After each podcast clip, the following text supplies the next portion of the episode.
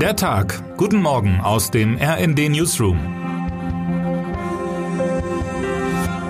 Es ist Samstag, der 16. Juli.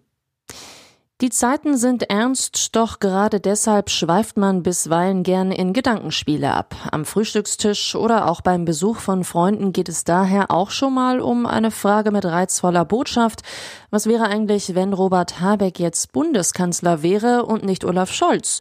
Ein grüner Kanzler vor einem Jahr, als gerade die heiße Phase des Bundestagswahlkampfs begann, war das nur schwer vorstellbar.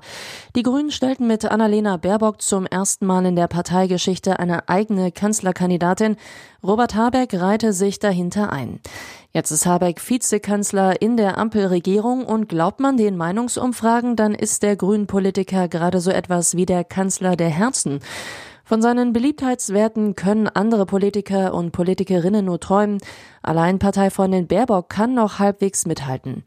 Im neuen Politbarometer, das die Forschungsgruppe Wahlen gestern vorgelegt hat, liegt Habeck unangefochten auf Platz 1. Bei der Beurteilung nach Sympathie und Leistung wird der Wirtschaftsminister auf einer Skala von plus 5 bis minus 5 mit einem Durchschnittswert von 1,6 eingestuft.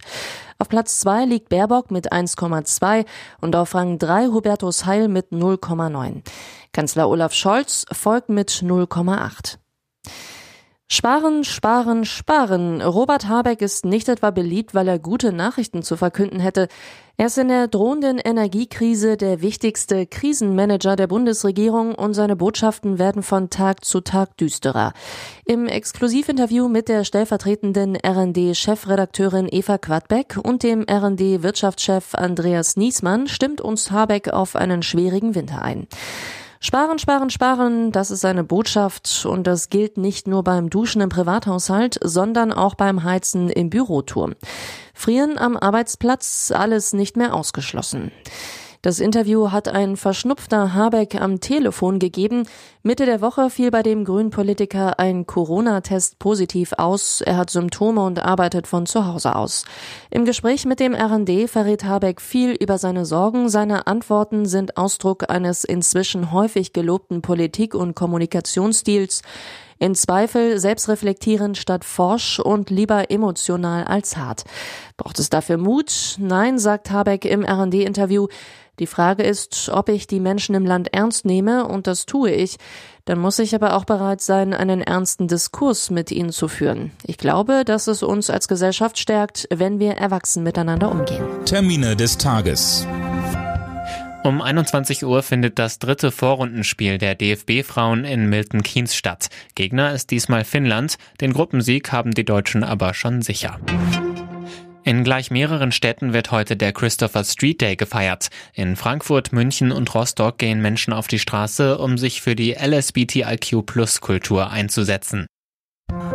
Wer heute wichtig wird.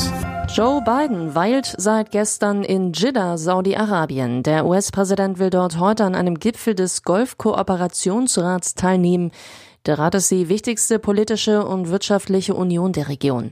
Er umfasst die Golfstaaten Bahrain, Kuwait, Katar, Oman, Vereinigte Arabische Emirate und Saudi-Arabien.